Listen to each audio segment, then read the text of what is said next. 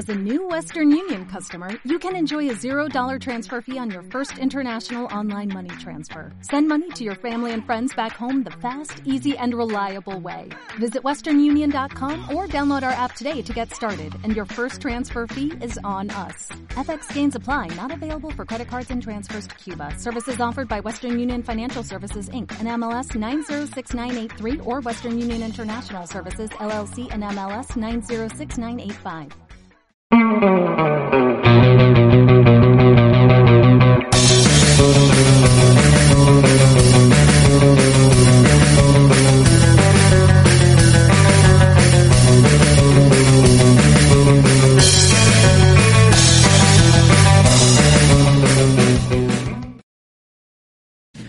¿Qué pasó, raza? Bienvenidos a el episodio número 4 de la charla presentada por el hijo de Su.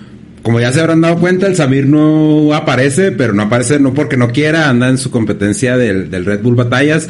Para ahí si lo ven, eh, mándenle fueguitos, como dijo él, ¿no? En esta ocasión tenemos a Jazz Gallegos. Jazz, bienvenida. ¿Qué onda, Dani? Muchas gracias por el espacio y pues encantada de estar acá. TikTokera. Tocas la batería. Sí. Tocas el piano. Tocas el ukulele. Tienes tu podcast. ¿Qué chingados no haces, Jazz? Pues no sé, algo, algo debe haber que no pueda hacer, pero pues estoy buscando a ver qué, qué es lo que no se me da. Oye, estaba viendo tu presentación en, en la Feria del Libro de la Frontera. Sí.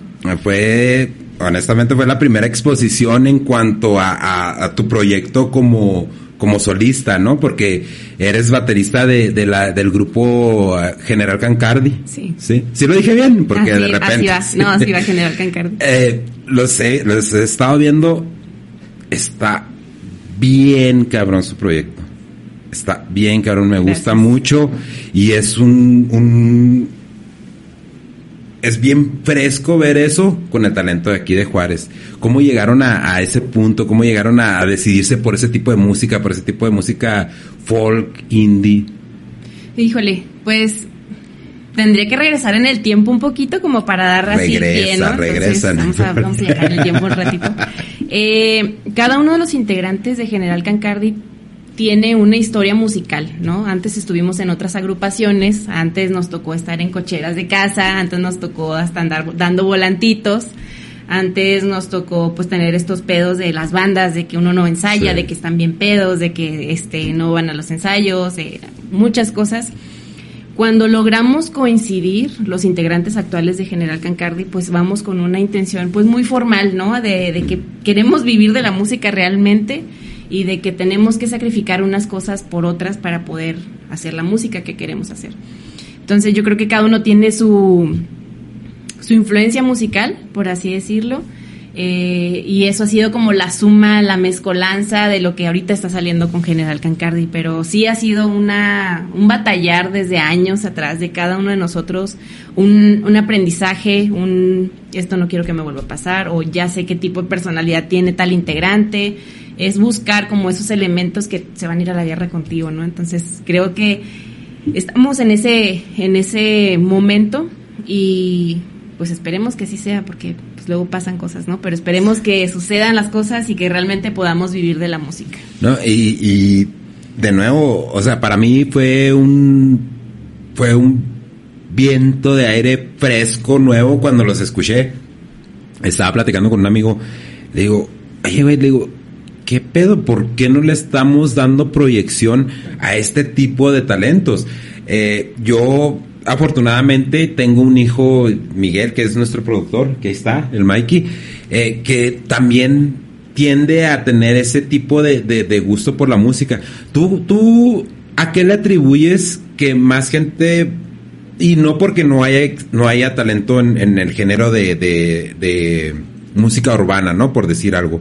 Eh, ¿Tú a qué le atribuyes que de repente se rezaguen estos, estos géneros de música cuando es música que, olvídate, o sea, te cambia. A, mí, yo cuando los estaba escuchando, fue de, güey, o sea, sírveme una copa de vino, me voy a sentar, me voy a relajar, me voy a poner bien chingón. ¿Tú ¿Tú a qué le atribuyes que este, esta, no haya esa proyección para este tipo de géneros? Yo creo que es esta parte de la mercadotecnia, ¿no? Lo que te venden, pues luego la televisión, el radio. Eh, luego como artista tienes que buscar espacios que sean como de algo más independiente, de un público que a lo mejor no le va a gustar eh, la banda o el reggaetón pero pues tienes que buscar a ese público y cautivarlo con el proyecto que quieres lanzar y que sea lo más genuino y lo más honesto posible, o sea, que, que tus letras, que tu música no sea una réplica de otra cosa también.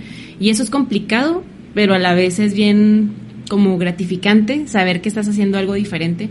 Nosotros como banda hemos platicado que si lo hay una marca muy, muy de Juárez, ¿no? También como, como, como músicos pero también hemos notado una evolución en la escena local y que está bien chingona porque buscan también esta parte de la frescura, de la creatividad. Entonces yo creo que es como la parte de la mercadotecnia, es como cuando te dicen, pues el Starbucks va a estar más chingón, ¿no? Te venden la marca, te venden el nombre, pero pues también hay un café que a lo mejor no tiene el renombre, pero tiene muchísima más calidad. Entonces yo creo que es en ese, como en ese caminito en el que vamos luego los músicos o los artistas, ¿no? Que, que tenemos que hacer esa, esa guerrita para, para marcar una pauta para que nos escuchen, para que les guste. Por ejemplo, nosotros ahorita creo nada más estamos en órbita, pero sí nos gustaría entrar a otras, a otras estaciones de radio. Y no, si no entramos en radio, pues no hay pedo. Igual hay muchas plataformas digitales en las que podamos también este, empezar a hacer ruido, que ya lo estamos haciendo, por ejemplo, en Spotify, en iTunes, este, en YouTube también. Entonces ahí vamos, poco a poquito.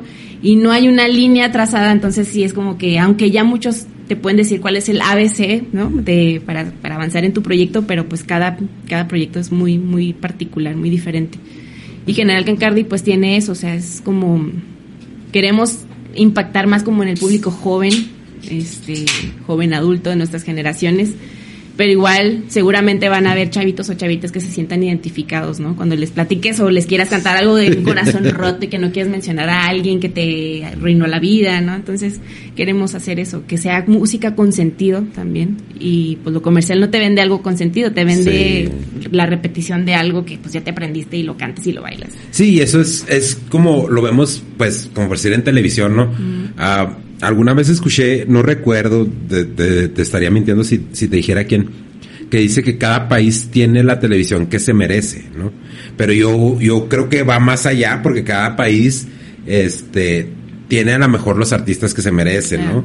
Pero cuando ves los proyectos como, como el que traes con, con, con General Cancardi y aparte traes tu proyecto individual que está bien chingón, está bien, está bien interesante. Gracias este, es cuando detienes, detienes tu andanza, por decir, y dices, güey, no manches, esta gente es súper talentosa, necesita más proyección, necesita más estar ahí, necesita, necesita ser parte del día a día, ¿no? Y, parte de, de, de, en vez de lo más clásico, ¿no? Que vas a, la, a, una peluquería, a, no sé, algún mercadito y pues está lo mismo, ¿no? Los mismos grupos, el, mismo género de música.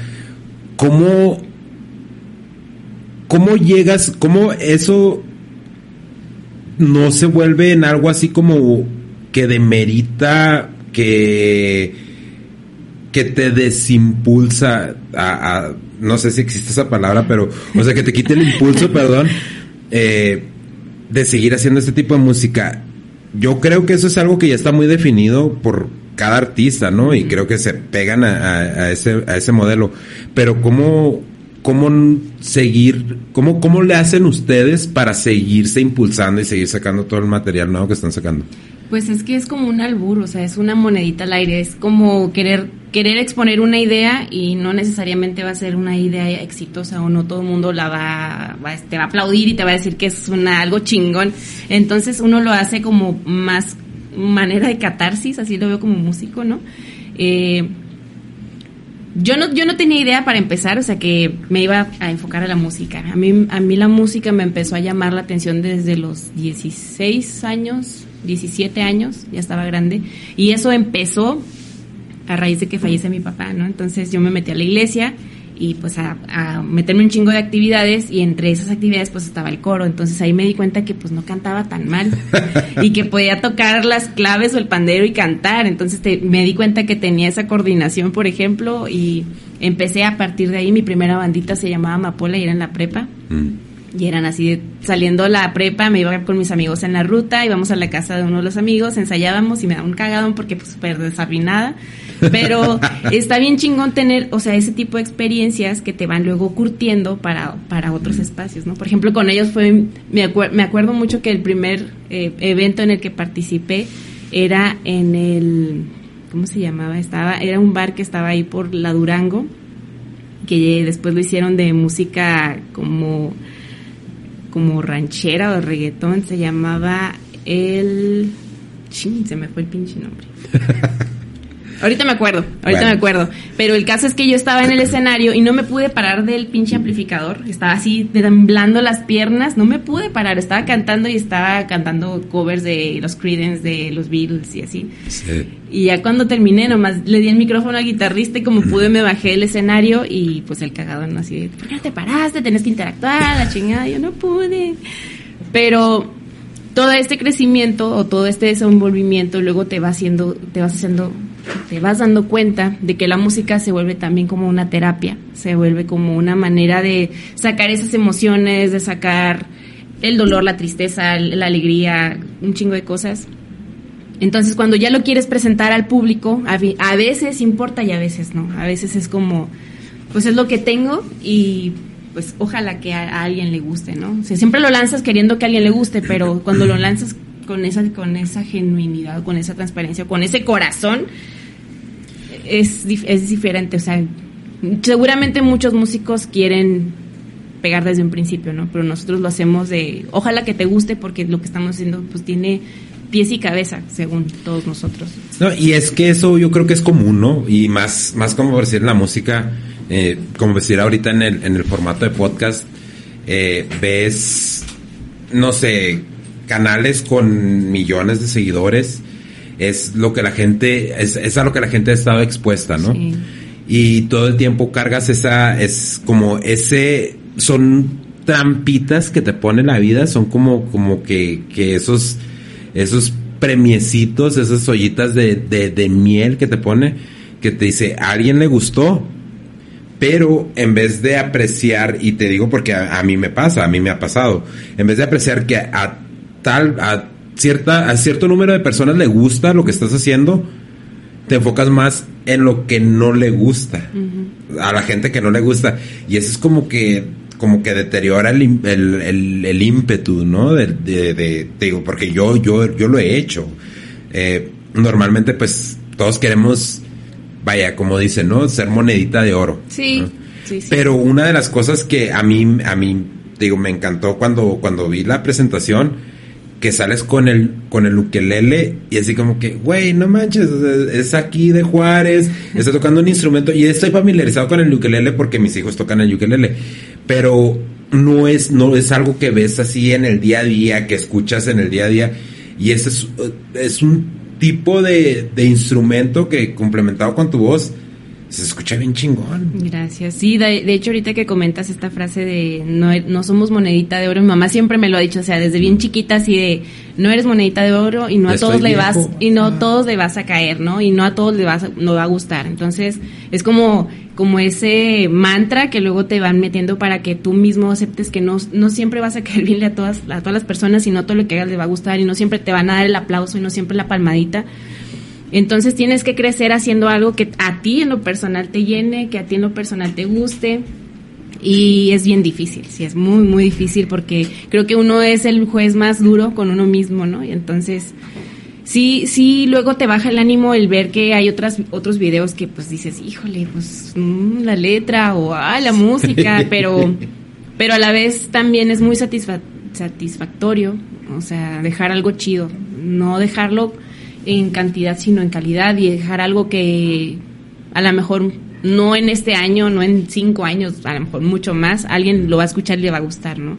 Entonces, sí es como, como este caminito que tienes que ir con, pues con tu bandera de que pues me la creo, pero a la vez sé que lo puedo hacer mejor y a la vez sé que hay alguien que lo va a hacer mucho mejor que yo, pero pero pues también está bien pensar muy positivo, ¿no? Y decir, pues seguramente en algún momento va a llegar nuestro momento de suerte y vamos a pegar con todo y estar preparados, porque también esa es otra, o sea, cuando te llega un éxito o, o algo que no estás preparado, pues te tumba. Entonces, estamos preparándonos para que eso suceda y para que cuando llegue, pues nos encuentre muy bien parados a todos.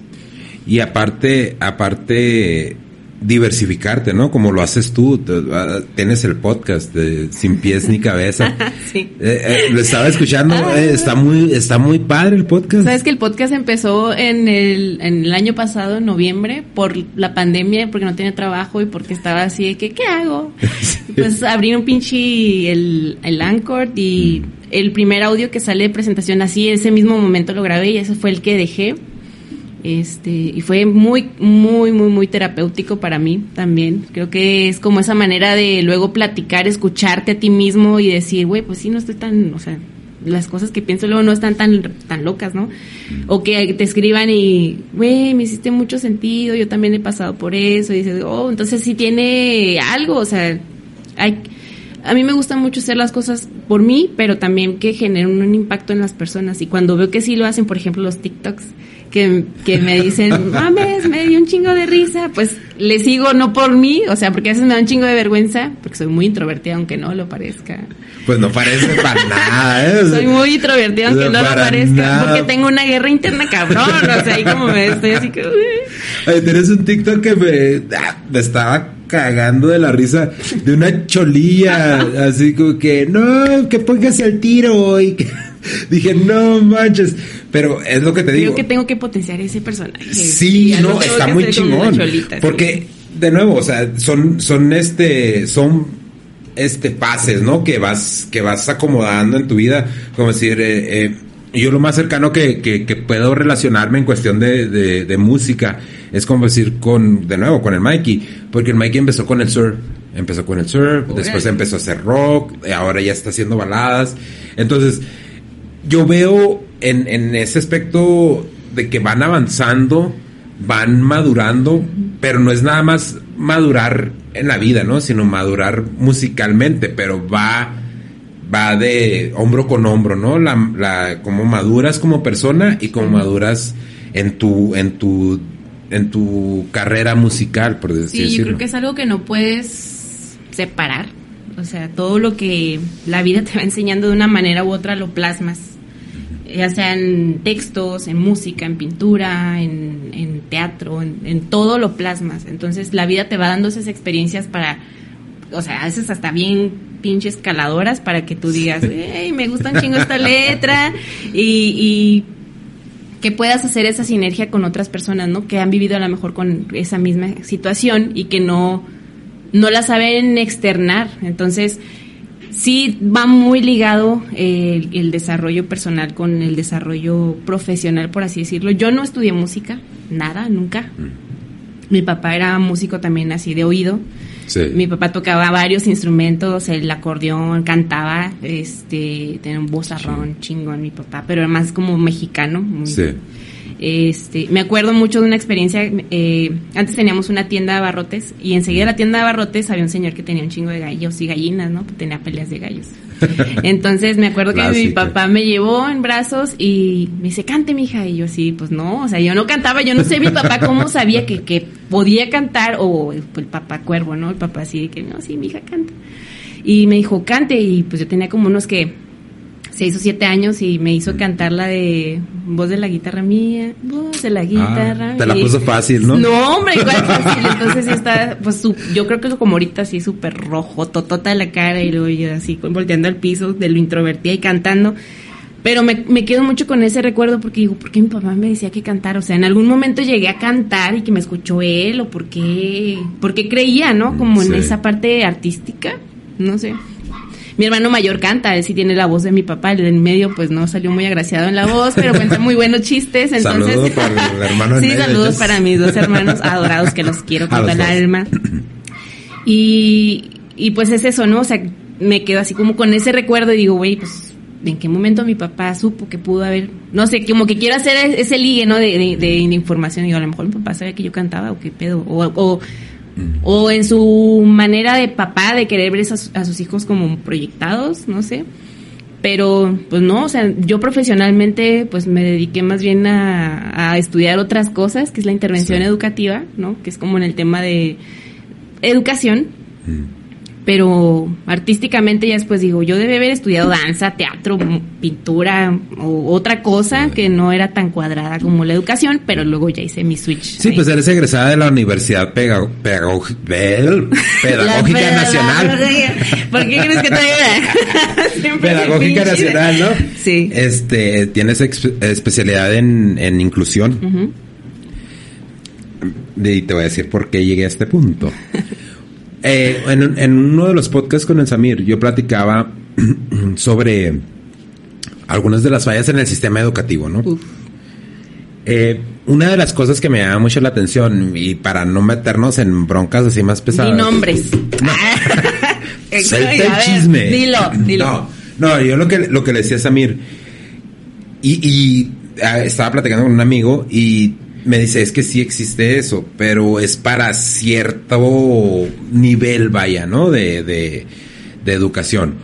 Eh, le decía yo a Samir que hace falta una clase de inteligencia emocional en, en el sistema educativo, porque eso va a prevenir muchos problemas de los que vemos en este momento. De los que ves. no, tú estás bien. No, no, de los que vemos. De los que vemos. De los que vemos. Pero, este, tú, tú ves esa carencia, o sea, porque yo veo como decir muchos chavos que tienen buenas intenciones. Este, eh, dice Malcolm Gladwell en su libro Outliers, la gente de nivel alto, de socioeconómico, le exige a los maestros que eduquen a sus hijos. De nivel medio bajo, como que somos más así como que, mi hijo, ¿por qué la regó? Y, como que nosotros mismos nos culpamos, ¿no? Entonces, dice que eso es una, eso es una, uno de los precursores de la riqueza, que los, las personas de nivel alto socioeconómico eh, forzan a los maestros a que eduquen a sus hijos pero obviamente los forzan porque están en colegios de paga, ¿no? Entonces, eh, una de las cosas que me llamó mucho la atención cuando tuve esa plática con Samir es que dice, jefe, es que es un proyecto de años. Entonces, ningún gobierno se lo va a querer aventar. Pero ¿no crees tú que, como decir, ahorita que ya tenemos una nueva gobernadora, es algo que se puede explorar, es algo que se debe de ver? Sí, creo que vamos a entrar en un terreno muy pantanoso cuando hablamos Échale, de... Vámonos. Porque mira, por ejemplo, tú me dices esta parte de que las personas que, están en escuelas de paga exigen que los maestros enseñen a sus hijos, pero hay veces que ni siquiera eso les interesa. Hay veces que yo te pago para que nomás al último tenga pues su certificado y si aprendió bien y si va bien y si no pues no le hace, pero va a terminar de estudiar. Es que hay muchos contextos bien extraños en educación, por ejemplo, ¿no? Pero volviendo al punto de, de la materia, por ejemplo, en inteligencia emocional, totalmente de acuerdo. O sea, tendríamos que desde desde siempre, desde kinder. O sea, aprender a reconocer nuestras emociones, aprender a saber que, que estar triste no está mal, que enojarte no está mal, que tienes que tener un nivel o un control sobre la frustración ¿no? Y que muchos papás, por ejemplo, ahora yo no soy mamá, yo no tengo, hijos, pero tengo muchas amigas que veo cómo, cómo van en este crecimiento, ¿no? Y muchos conocidos, familia, cuñadas. Y muchas personas que por no ver a su hijo frustrado, pues va tu tableta y va tu celular y el niño crece con cero frustración, cero tolerancia a la frustración y qué vas a hacer con un adulto con cero tolerancia a la frustración. Entonces sí, son cosas que deberían, sí o sí, o sea, estar en, el sistema educativo. O sea, tendría que replantear un chingo de cosas en el sistema educativo. Estando desde, desde la otra cancha, ¿no? O sea, seguramente las personas que tienen que hacer este reajuste educativo, pues tendrían que estar hasta en un, en un salón para ver la dinámica, para ver que no es funcional que estén más de 35 niños en un salón para un solo maestro, por ejemplo. Es que... o más. No, no, y es que, como por decir, hay maestros que te marcan, ¿no? Sí. Eh, yo tengo, yo tuve un, tuve dos maestros que me marcaron a mí mucho. Y yo te estoy hablando de la secundaria, ¿no? En, en Te ciencias marcaban sociales. porque no ibas. ¿dónde- No, ¿cómo no, en, ciencias sociales. ¿O cómo te marcaron? No, aparte, no, me marcaron en el aspecto de que, por su ética, ¿no? Sí. Eh, un maestro de, de ciencias sociales, en ese tiempo se daba mucho, me imagino que todavía se da, porque obviamente la escuela es desde mucho tiempo. Eh, ese maestro cuando se hacían las huelgas, los maestros hacían la huelga ahí en, en, en la secundaria. Entonces no daban clases. Ese maestro de ciencias sociales todo el tiempo llegaba porque nosotros estábamos así como que, vamos a tener hora libre. Y llegaba el maestro de ciencias sociales y una vez yo le pregunté, le digo, pues, se llama, o se llamaba, no, todavía no, pero si está, si todavía existe, profe Calixto, le agradezco mucho porque me, me ayudó, de cierta manera me marcó porque todavía guardo ese recuerdo, ¿no? Eh, decía, profe, ¿por qué usted no, por qué usted no va a la, a la protesta? Me dice, porque ustedes no tienen la culpa de lo que nos paguen a nosotros. Entonces, ese maestro me marcó a mí. De cierta manera, e- esas palabritas me dieron una ética laboral, ¿no? En ese aspecto. En la vida de un maestro, vamos a suponer que marque a uno o dos alumnos cada 10 años. Entonces, yo, yo soy de la creencia que el sistema educativo, no nada más los maestros son responsables. Yo creo que también ahí entran los padres y ahí entran eh, psicólogos, ¿no? Entra gobierno, porque gobierno puede proveer psicólogos desde, desde, desde el principio, como dices tú, desde kinder. Porque eso va a evitar muchísimos problemas de delincuencia, que eso es uno de los problemas más grandes que tenemos en el país, no nada más aquí en Juárez, en el país. Y es, se me hace, se me hace muy difícil que no lo puedan ver o que decidan ignorarlo. Se me hace, es más, de cierta manera hasta se me hace cruel que decidan ignorar esa, esa problemática social. Y que tenemos la herramienta y tenemos gentes que están capacitadas para ayudar con eso. ¿Tú por qué crees que no se voltean a ver esos problemas como se deben de, de- de ver? Échale, échale, tú échale, no, a- acuérdate que aquí puedes hablar, no, nosotros no quiero estamos que me vayan con a nadie, correr, nadie nos patrocina, estamos queriendo que, que, que Shinerback nos patrocine, pero no quiere, no quiere patrocinarnos, entonces, adelante. Ya le preguntaste, a lo mejor si quiere. Pero... Es que hablan alemán. Ah, no, bueno, no, te iba a decir algo en ah, alemán, pero se me olvidó. Porque. ay. Medio hablo inglés y el español hablo para la madre, pero alemán todavía. Mira, mira. Yo creo que al gobierno no le convienen. Ay, acá volteando a la cámara. Al gobierno no le convienen personas pensantes, ni personas sensibles, ni personas que, que te vayan a- a preguntar por algo, ¿no? O sea, Sí. entonces, partiendo de ahí, no le conviene tampoco, pues, que seamos personas conscientes de nuestras emociones y de decir, güey, pues estoy bien frustrado porque gano bien poquito por esto, por esto, por esto, y saber cuál es la raíz de tu problema, pues no le conviene. Le conviene gente que vayamos como borriguito y que trabajemos y produzcamos y ya. Entonces, yo creo que es eso, o sea, ¿Lo ven? Claro que lo ven. Saben que, te- que tienen que hacer mejoras en el sistema y quizá hay personas que están trabajando, ¿no? Y lo están intentando hacer, pero pues a lo mejor no hay como la voluntad o la disposición para escucharles. Porque yo creo que es eso. Yo como interventora educativa te puedo decir que cuando genero un proyecto lo hago pensando no en, en el gobierno, lo hago pensando en la comunidad, lo hago pensando en que, qué beneficio le va a dar a ese niño, niña, adolescente o a esa persona mayor, depende del público con el que vaya a trabajar el proyecto. Pero sí, al gobierno no le interesa tanto este, esta parte como sensible de pues de las personas. Y creo que pues ahí nos toca a todos, no nada más ya al gobierno, ¿no? Nos toca a nosotros. Bueno, yo no soy docente como tal, pero pues sí me he involucrado mucho en la docencia. Eh, no quise ser maestra, mi mamá era la que me decía, tú, tú eres muy buena para ser maestra. Y dije, bueno, pues me meto a la UPN, porque pues mi mamá me conoce, ¿no? en vez de meterme a danza o a ¿Qué pintura. pasó? ¿verdad? ¿Qué pasó? Entonces, eh, cuando ya me meto al, al mundito de la educación, me doy cuenta que pues un salón de clases no es para mí.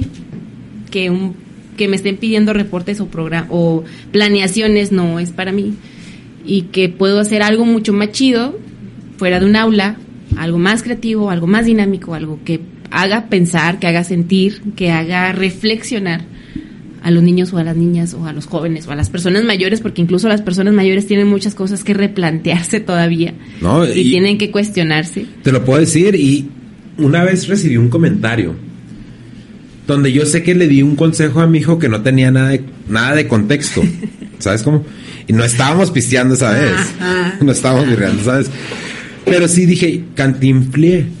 Pero ahí te va analizando, ¿no? Viendo en, en introspectiva. Eh, muchas veces estamos, hablamos nada más por hablar, ¿no? Decimos las cosas nada más por decirlas. Una de las cosas que, que yo he notado en, en, en mi caso es que mucho de lo que, de lo que yo hago es nada más por repetición. Como dices tú, mi, ma- mi mamá sabe, ¿no? Eh, un ejemplo bien básico, el, de te acabas la comida y tenemos un problema de obesidad en México. Güey, o sea, ¿de veras no sabes por qué pasó eso? Muchas veces, sí, obviamente queremos que, que, que los chavos coman, por decir vegetales, eh, metiéndome en ese nicho, ¿no? Que coman vegetales, que se alimenten bien, que duerman bien. Pero, te o sea, están viendo, te están viendo como papá, que estás a la una, dos de la mañana aventando tus birrias con las rolas del Natanael Cano y, o sea, es la norma, ¿sabes cómo? Entonces, como dices tú, eh, eh, eso no es un cambio nada más, nada más de gobierno, es un cambio de desde la misma, desde el mismo núcleo familiar. Entonces, ¿cómo llegamos a ese punto de deteriorarnos de esa manera nosotros mismos? Porque se vienen arrastrando cosas. Una de las cosas con las que yo batallo mucho es como decir con la edad, ¿no? Que yo tengo 43 años. No me siento chavo, pero tampoco me siento viejo. O sea, yo digo, güey, yo me, me meto en lecturas, en artículos de, de, de ciencia y todo ese rollo. Güey, es muy factible que yo alcance a llegar a los 90. O sea, todavía ni siquiera estoy a la mitad de lo que yo pueda dar. Pero sin embargo, si tú le hablas, yo te puedo decir el 70%, 80% de las personas de mi edad, si tú les dices, es que ya estás viejo, la respuesta va a ser, sí, ya estoy viejo. Sí. O sea, son unos sistemas de creencias inculcadas que son bien difíciles de zafarse, pero sí nos podemos zafar de ellos, ¿no? Sí, Sí, pues es, es esta parte como bucle, ¿no? O sea, que va repitiendo generacional. Ves a tus papás que hacen esto y tú lo vas repitiendo y lo replicas y lo haces y no trazas una, una nueva ruta. No digo que todos, porque pues siempre hay como casos diferentes, ¿no? En todas las familias. Pero es como esta educación que nos han dado desde siempre, de decir, pues naces, creces, te reproduces y te mueres, ¿no? Entonces, en ese inter, pues lo que vas a hacer es pues nacer, crecer, te educas y educas hasta donde puedes y hasta donde te alcanza, y luego trabajas, trabajas y empiezas a proveer a tus hijos, pero luego ya tienes hijos, por ejemplo, y te olvidas de un, sueños personales. No sé, yo lo, yo lo, yo lo hablo desde un ángulo diferente porque no tengo hijos, pero lo he visto por, con muchos, muchos familiares. Entonces yo creo que si te dan una opción donde te dicen, puedes ser una persona que puedes cumplir tus sueños y metas personales y puedes también ser proveedor y puedes también ser una persona este que pues que tiene muchos planes a futuro y que, que aparte es padre de familia y sin ningún problema. O este pues trabajas y nada más les das dinero y ya no se te olvidas de tus metas. Entonces si te venden una idea nueva que obviamente mucha gente pues no no lo alcanza a ver porque es complicado es complicado tener que supongo no tengo hijos que, que ver por tus hijos porque se vuelven tu prioridad pero también tú eres tu prioridad, ¿no? Y cuando empiezas a visibilizarte con tus metas realizadas y siendo una persona feliz y esa felicidad se la pasas a tus hijos y entonces ven que su papá pues realizó un chingo, su mamá realizó un chingo de cosas y nunca faltó, estuvo también presente. No sé, a lo mejor no presente físicamente, pero pues hasta un, un sándwichito, ¿no? Una notita Sí. y está pero nadie nos enseña esa parte, o sea, que, que tienes que también tú trabajar tu parte muy personal y que tienes que realizarte y que tienes que hacer cosas como persona y darte tu espacio. Entonces yo creo que sí es complicado, pero tampoco es como inalcanzable. Es, es como esta otra parte donde entre menos te distraigas en tu vida laboral, mejor, ¿no? Entre, entre más te enfoques y generes, mucho mejor para el gobierno. Me va a quedar sin trabajo, güey. No te vas a quedar sin trabajo. Si te quedas sin trabajo, me hablas y lo ponemos al aire. No, bueno, ya está, está hablado, está aquí en la cámara. ya van dos compromisos en Ya. cámara que, Oye, sí, ¿verdad? te Porque- avientas. Para, para darles un poquito de contexto, yo a Jazz la conocí en la Feria de Libro de la Frontera cuando hicimos la presentación de los criptinales. Este. The Cryptinals. The Cryptinals. Me dijo, me dijo el Pancho, The Cryptinals. Son dos palabras, güey. Casi me agarraba cachetadas aquí el cabrón. Pero bueno, un saludo para el Pancho. Otra vez. Oye, pero... Patrocinador oficial. este Patrocinador oficial, sí, ya sé. Panch. Pero, pero volviendo a ese tema, ¿no? Eh, para la gente, yo creo que una de las cosas de las cuales nos, en las cuales nos hemos vuelto diestros, por decirlo así, es en, en todo fácil, ¿no? Todo al momento, todo instantáneo. Express. Express. Estaba viendo un artículo del financiero donde quieren cancelar la canción de 17 años de Los Ángeles Azules. Entonces, mira, vam- vamos, vámonos por partes. Es Sí. una canción, Sí. ¿no? Esta cultura de la cancelación no es mexicana. La, tra- la trajeron de Estados Ya Unidos, sí. ya la estamos adoptando. ¿En qué punto estamos ahí? ¿Tú en qué, en qué punto crees que estamos? Mm, ya estamos más para allá que para acá. Ta- así, De, a, de a tiro. O sea, me encanta porque como mexicano vas a entender, o sea, es- Sí. ese, ese dicho, ¿no? Sí, ya estamos, ya estamos muy mal, o sea, sí estamos agarrando muchas ideologías que como mexicanos normalmente no pensaríamos y diríamos, "Ah, chingada, pues esa mamada qué pedo, ¿no? Sí.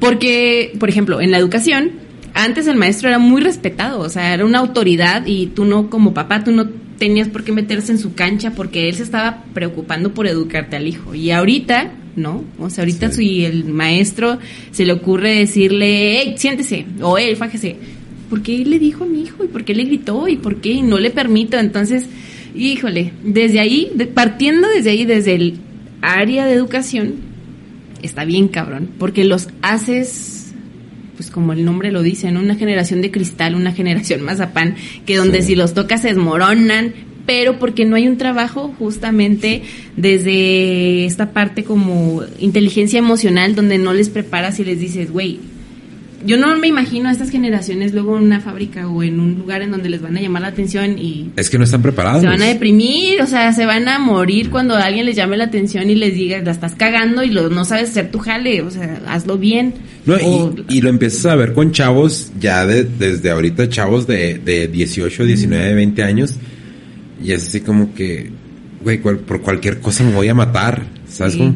Pero Y- también es un tema muy delicado, por ejemplo, el no saber controlar tus emociones, el que no le sepas, el que el, em- el adolescente no sepa su- sus emociones, también es un tema preocupante porque viene justo eso, el tema del suicidio, el tema de meterse en alcoholismo, de meterse en las drogas, de meterse... Somos sociales, somos sociales. sí, nosotros somos otra generación, no mames. Ay, ay, nosotros no jugamos... eh. Sí, es diferente porque si quieras o no, sí, de hecho sí crecimos en una generación muy diferente, en donde creo que sí sabemos medir los límites y donde creo que también sabemos decir, bueno, esto me beneficia, esto me afecta, pero sé que si me afecta va a ser una herramienta para crecer, ¿no?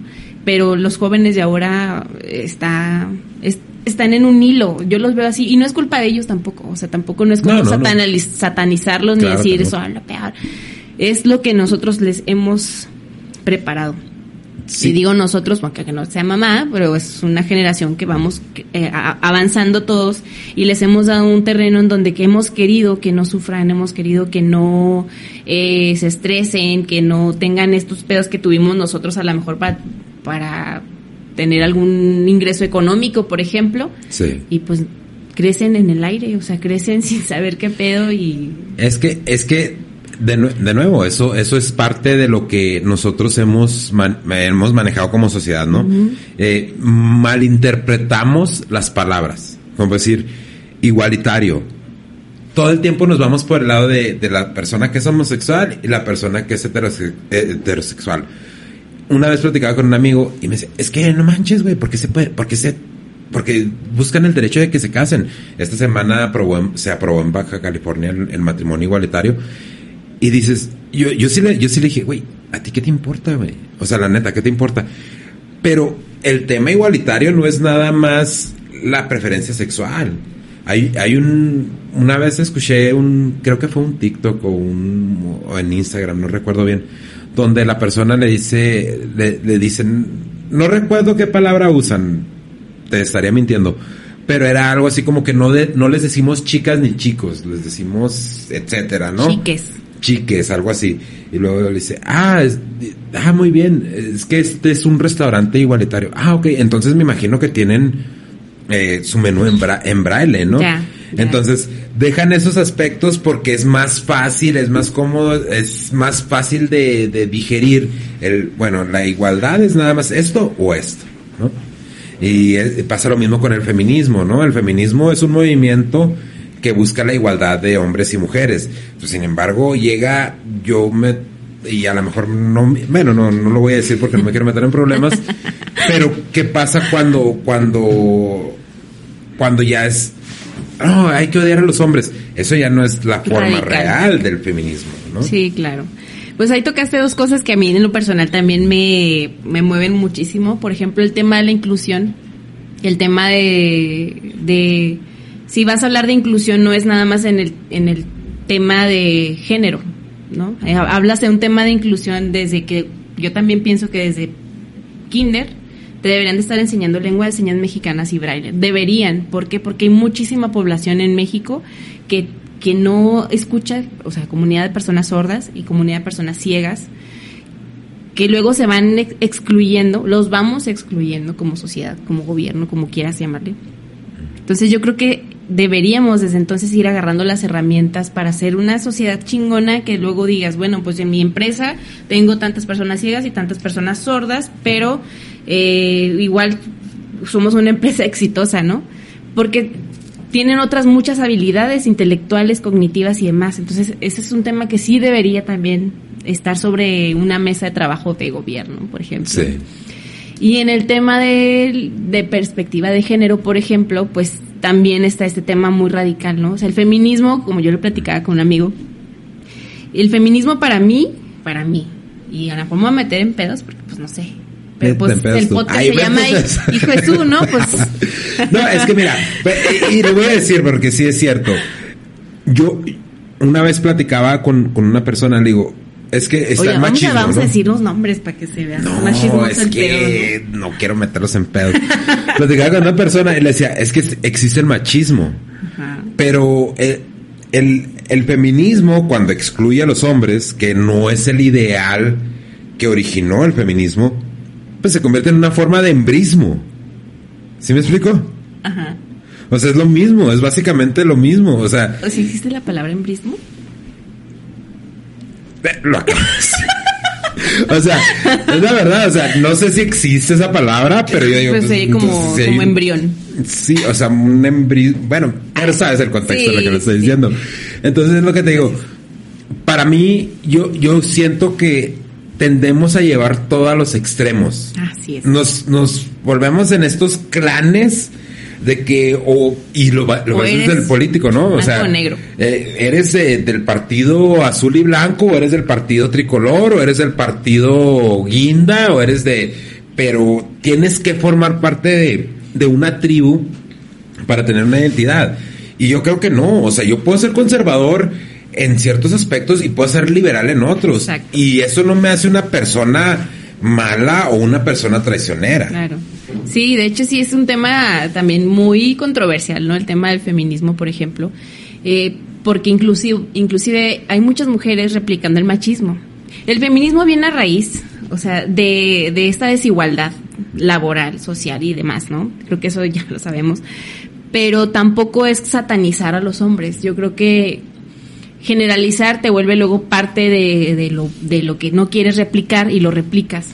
Es lo que estamos platicando ahorita, por ejemplo, con una canción que habla justo de que la mujer tiene que barrer, que la mujer tiene que limpiar y una mujer que me tienda la cama.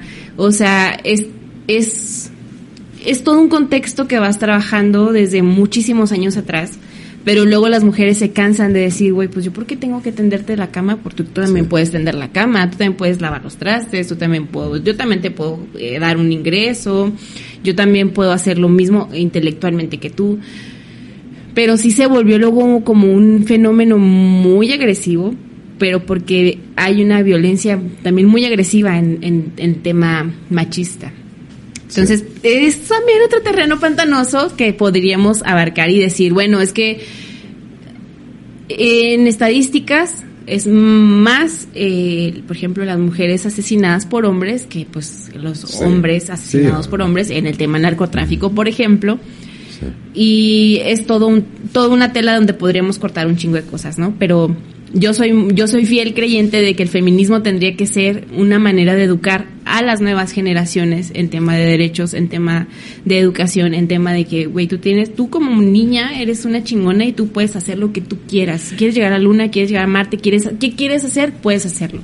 Yo, para mí, eso es el feminismo, es, es potencializar el que aunque seas niña, eres una chingona y eres capaz de lo que quieras hacer. Y es que eso es, eso es parte de lo que hablábamos de, de, de ser iguales, ¿no? De, tener un movimiento igualitario. Eh, una vez platicaba con Samir en el podcast y a lo mejor se sacó de contexto y quiere aprovechar la oportunidad. Eh, yo le yo le comentaba, estábamos hablando del, del OnlyFans, ¿no? De las mujeres que lucran que lucran con el OnlyFans, que no nada más lucran, pero o sea, es válido, es válido o sea, se vale. Pero yo le yo hice un comentario donde yo decía que las mujeres muchas veces tenían que utilizar de cierta manera la coquetería como una forma de defensa.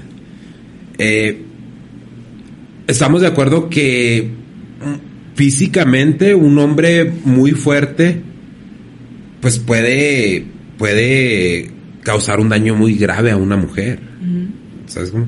Entonces, yo pienso que las cosas se salen de contexto cuando queremos imitar o hacernos esa falsa creencia de, de algunas cosas que no se pueden negar.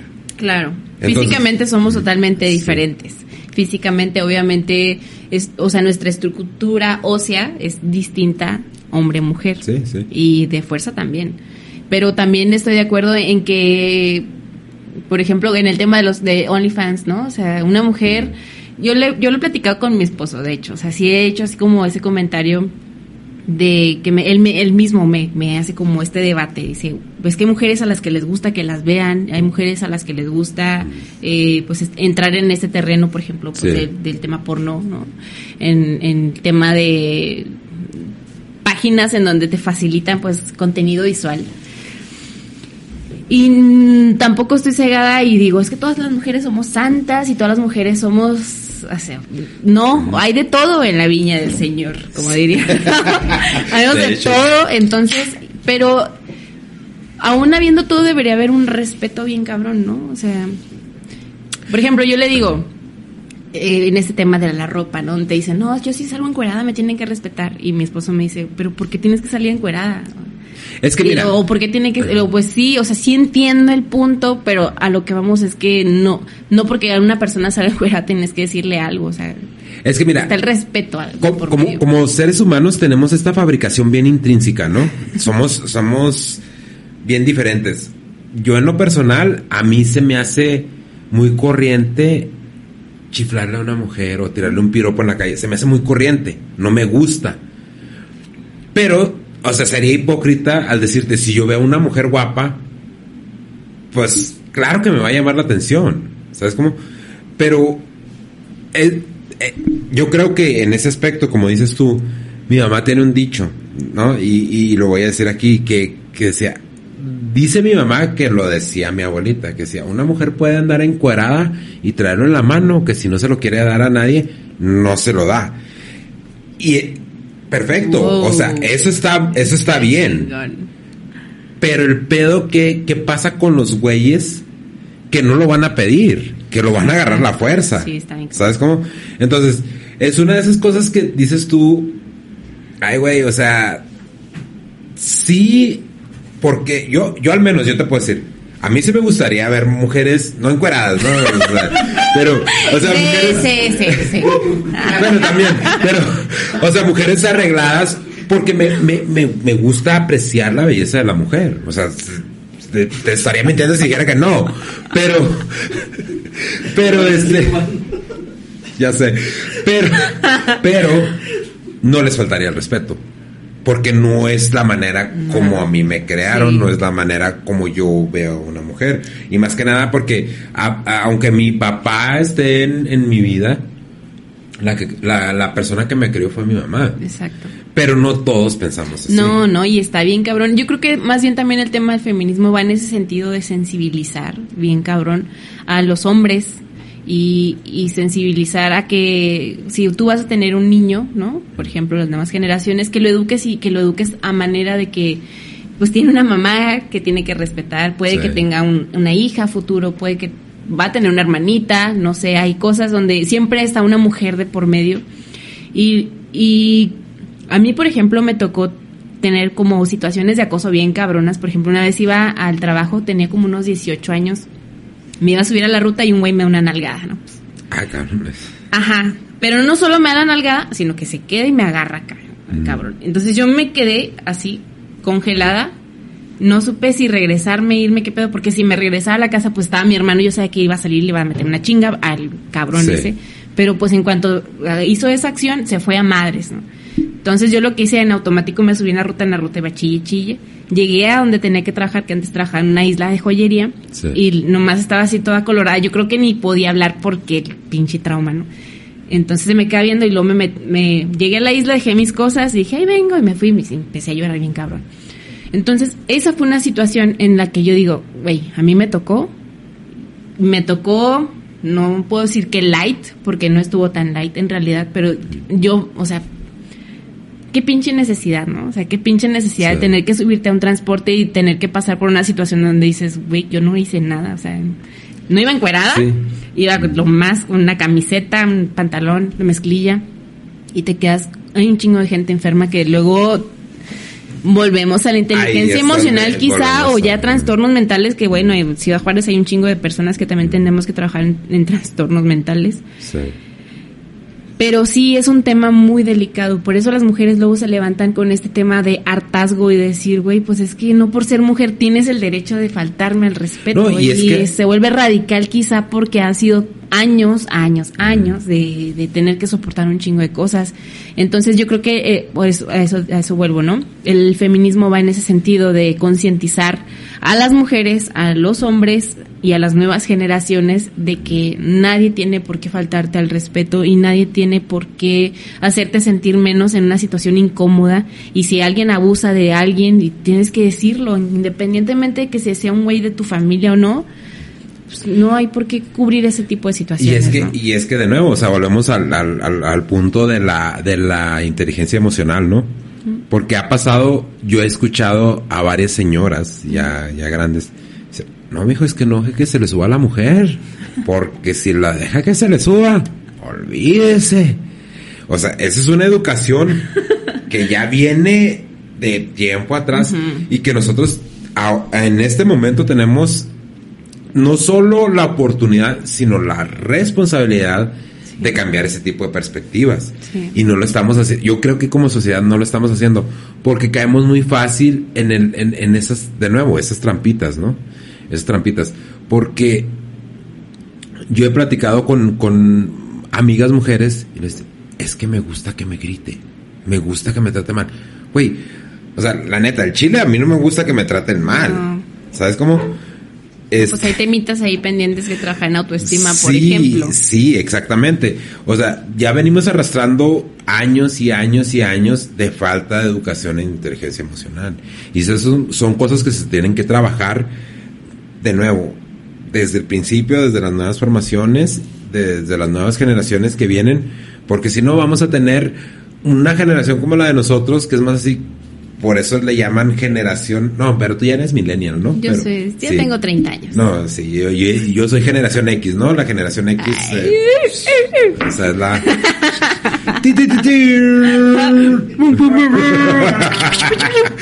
Este, que, que tenemos eso de que, eh, todo está bien. Vienen los millennials, así como que, ah, eso está mal. X. Y ahora viene la, la otra, la otra generación Todo está mal.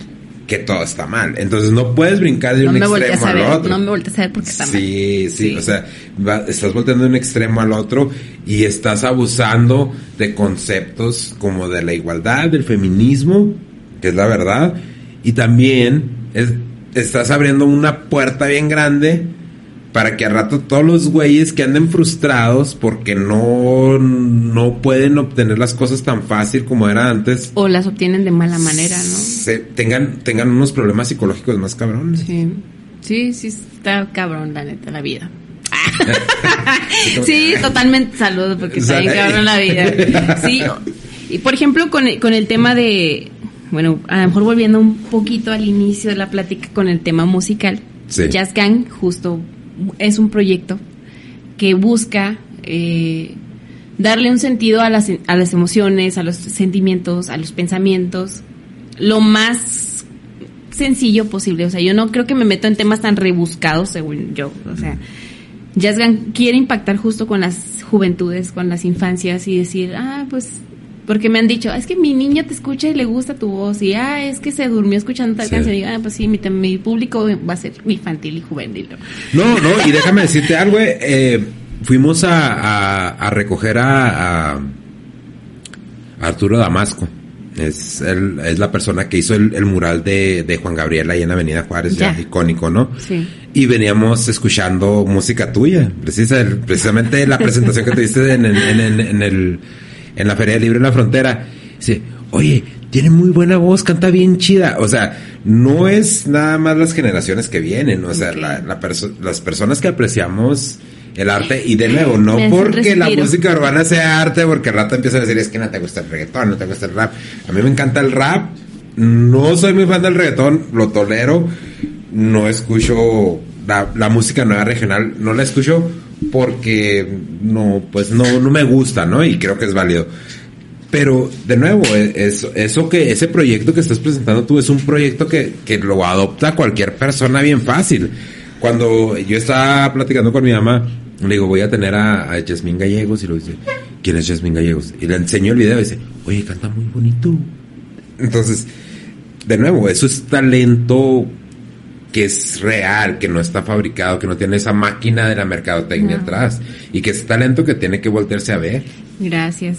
De hecho, este proyecto, inicialmente yo quería lanzarlo con General Cancardi, ¿no? Pero me di cuenta que General Cancardi tiene una perspectiva muy diferente a lo que yo quiero proyectar, porque si es como muy meloso, muy tranquilo, muy diferente, un tono distinto. Sí. Entonces dije, güey, pues ni modo que se queden en el aire, ¿qué hago, no? Y justo la Feria del Libro fue como el escenario donde pude lanzarlo. De hecho, no era la intención, la intención era invitar a alguna otra banda de, donde estuvieran mujeres, yo así como que respetando esta línea de que, güey, sí hay un chingo de bandas de hombres, pero de- también hay de mujeres. Y pues no, no se pudo acomodar en tiempos y ah, pues lancé Jazz Gang, ¿no? Pero Jazz Gang, la intención con Jazz Gang es que sea algo muy experimental, algo que sea, no sé, algo que una, una sola persona, quiero ver si, si lo puedo lograr, que una sola persona haga un desmadre musical, que haga una proyección en donde donde tú te des cuenta como individuo, no lo veo desde artista, donde tú te des cuenta como individuo que eres un cosmos gigante, Sí. eres un, un chingo de cosas, un chingo de, de, de actividades, personalidades y, y- y cosas que puedes realizar tú solo o tú sola sin necesidad. sin necesidad andan de... los productores. Sí. Está bien. Sin necesidad de, de tener, no sé, 5, 7, 8 cabrones ahí encima o en- enfrente, ¿no? Entonces, algo así quiero hacer con Jazz Gang, por eso el, el título Jazz, porque soy Jazmín, Jazz, me, me dice, así me dicen los compas, con toda confianza. y Gang como el tema de la pandilla o como el tema de una banda o el tema de una agrupación. Entonces, pues esperemos y que el proyecto vaya, vaya funcionando bien. Es un, yo lo digo, es un feto todavía, es un, es un bebecito, o sea, es algo que se tiene que súper trabajar. Yo lo, yo lo veo, yo lo veo muy bien el proyecto, eh. Yo lo veo muy bien. Y yo creo que a veces pecas de, de, de humildad, mi chava, porque estaba viendo, estaba viendo, estaba escuchando tu podcast. Y, y te dije, oye, está muy padre tu podcast. Te mandé, te mandé un mensaje, está muy padre tu podcast. Y es, es que apenas está tomando identidad. Y es, güey, o sea, me aventé el podcast, me aventé como cuatro episodios seguidos. Bueno, te dije que era insegura, sí o no. Te dije que sí, te dije. No, pero tenemos Sí, te que dije. cambiar todo este rollo, ¿no? es parte de la, de la inteligencia emocional. Ay, ya sé. Jazz. Redes sociales. Me quedo con trabajo en casa, lo sé. Redes sociales en Facebook, es que no tengo una página, una fanpage. Pueden buscarme como Jazz hijo, G. Ahí se hace la fanpage que voy a empezar a mover. En Instagram me pueden buscar como jazz.gallegos. Y en Twitter creo que estoy como jazzgang656. Entonces, Necesitas eh, promover ese podcast. Está muy chingón. Sí, de hecho el podcast eh, empecé a trabajar con otras tres personas. Sí. Están empezando a colaborar porque luego se me atoró bien cabrón el tema de que ya eh, empecé a trabajar y ya lo tenía bien descuidado.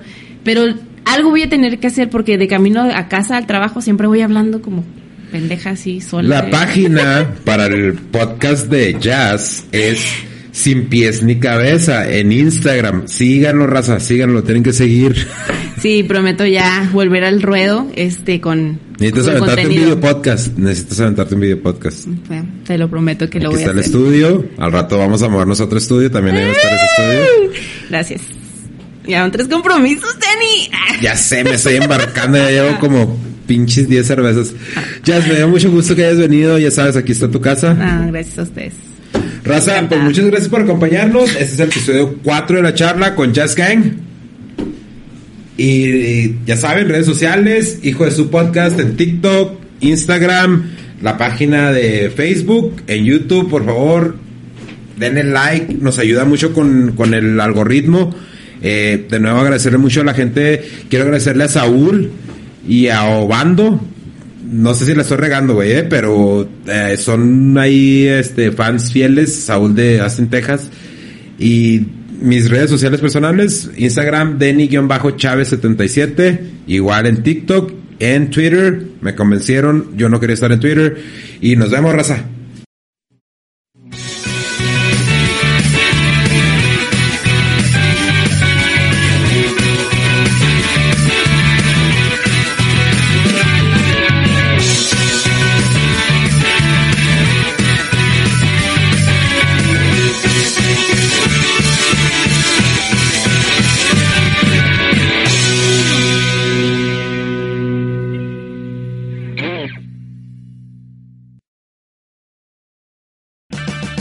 Auto Parts puede ayudarte a encontrar un taller mecánico cerca de ti. Para más información, llama a tu tienda O'Reilly Auto Parts o visita oreillyauto.com. Oh,